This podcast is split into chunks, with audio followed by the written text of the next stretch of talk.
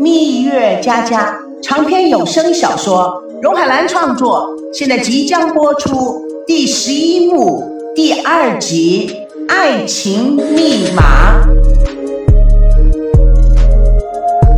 赵熙怔怔的看着眼睛似潮涌的王曼，他没有接下来这一条炙热的项链。他温柔的说：“这是孙娜送给你的，你不应该还给我。”王曼直接的告白，还是由你去还给他吧。好在，唉，我的数学还算学的不错，知道二二零和二八四是亲密数，是毕达哥拉斯发现的。把二二零所有的约数加在一起，正好是二八四；二八四的约数相加呢，正好是二二零。在亿万个数字里，只有这么一对，它们代表着你中有我，我中有你，永不分离。这两个数字可以理解为彼此用全部的生命来成全对方，彼此都是对方的唯一。在你心中的唯一，当然是孙娜，而不是我。赵熙始料未及。有些局促不安，左右而言他的说：“ 王曼，你还真知道这爱情密码最完美的秘密。说真的，赵鑫，每天我带着它，我就会觉得像烙印一样的深深的印在我的肉中。你有没有想过，我已经是血肉模糊了？”朝夕不知道如何回答。我得到了这个项链。却无法得到你的心，我还天天的带着他，岂不是对我太残忍了？王曼，你，王曼立刻果断的打断他，还爱着你吗？是的，太痛苦了。项链还给你，我回办公室去整理协议，需要你的时候我电话你。等等。王曼，哎，有一份合同，你拿回去研究研究。王曼又被深深的刺痛了一下，她的眼泪不知不觉的夺眶而出，边擦着眼泪，一边看着赵熙的背影。见他似乎是无拘无束的走到大书柜拿合同，他感觉到心的部位隐隐作痛，不自觉的叹了口气，对自己说：“我真的不知道，心真的会痛的。”赵熙还在大书柜那儿检查合同，桌上的手机响了，王曼顺手接听，对方听到王曼的声音，立刻将电话挂断。睡房中的孙娜“砰”的一声，用力的将手机丢向房门，手机立刻变成碎片。孙振正准备出去，叶枫正嫌弃的挥手赶走弥漫的烟雾，两个人对看一眼。孙振小声的说：“哎，又怎么了？一天到晚就知道抽烟，讨厌死了。”房间里又传来孙娜丢东西的破碎声。叶枫非常的紧张，怎么？要不要去看看？孙振尽量将声音放小。这个时候啊，最好不要去理他。哎，我问你，那个明朝的花瓶你收起来了没有？没有啊，上次我正好要收。娜娜说她喜欢，不让我动啊！哎呀，刚刚摔破的会不会就是那儿？话还没说完，孙娜带着悲伤的表情走进了客厅。孙振讶异的将烟头捻灭。娜娜，你怎么了？岳峰正要过去拉孙娜，孙娜吼起来：“不要碰我！”孙振跟叶枫同时吃了一惊。孙娜几乎用厌倦的声音说：“我讨厌你们。”爸爸妈妈同时说：“发生了什么？发生了什么事情啊？”娜娜、孙娜歇斯底里的喊着：“都是你们害的！我恨你们！我恨你们！都是被你们逼的！我没有一样事情是对你们心意的，对不对？包括我选的人。其实我知道你们是看不上他的，所以故意找了那么多的麻烦。现在你们高兴了吧？把我逼死了，你们就天下太平了。”孙娜推开父母围攻，又回到自己的房间。孙振、叶枫紧跟着。孙娜的房门啪的一声重响，咔啦的一声锁上了。叶枫看了一眼孙振，孙振也不知道自己应该出去呢，还是不应该出去。他看了看手表，聪明的叶枫完全知道孙振在想什么。他开始唠叨了：“看看吧，孩子成啥样了？都是你，都是被你逼的。为了你的臭面子，把孩子的幸福都搭进去了，整天的逼着赵家人。娜娜能不成这个样子吗？孩子要是有了三长两短。”我下辈子去靠谁呀？你这个人怎么这么胡搅蛮缠？是我想逼赵家人吗？是李彪在逼我。他找了个有钱有势的儿媳妇，在我的面前显摆。我深圳会输给他那种小人吗？面子，面子，你就知道面子。你心里只有你自己，你顾过谁呀？现在好了，那儿被你逼成这个样子，你安心了吧？娜娜到现在这个样子都是你害的，你要负主要责任。当初你能够快刀斩乱麻的话，切断他们两个，不就是没事了吗？但是你每天只会享乐，对女儿不轻不重的不管不问。我问你，你做母亲在要紧关头的责任，你尽了多少？你凭什么指责我？你做的很好吗？你开始反对了吗？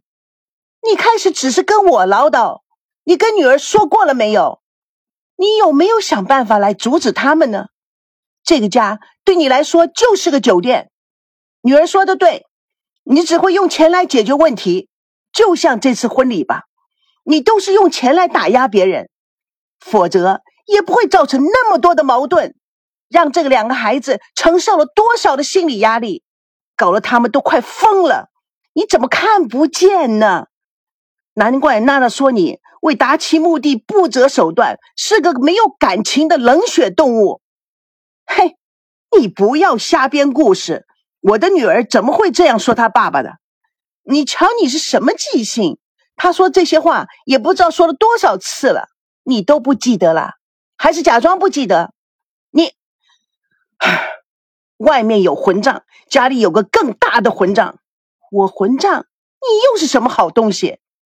叶枫说完，转身离开。孙振垂头丧气的依靠在墙上，哀鸣着：“唉，作孽呀！”门铃响了，孙振去开门，一脸疲惫的赵熙站在门口。孙娜不知道怎么知道的，她在房间里大声的喊着：“你叫他滚，叫他永远不要过来！”赵熙垂头丧气的走了。孙正看着远去的赵熙，朦胧间。产生了同情感，他追上两步，又怎么回事啊？我也不知道。他打电话叫我来，我来了以后又要把我赶走。哼，我实在不了解他，似乎每一分钟、每一秒钟都会出事。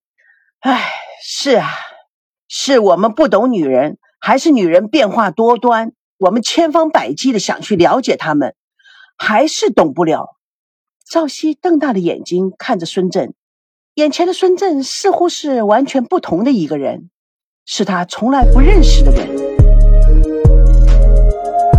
房间里的孙娜坐在床上，满脸是泪。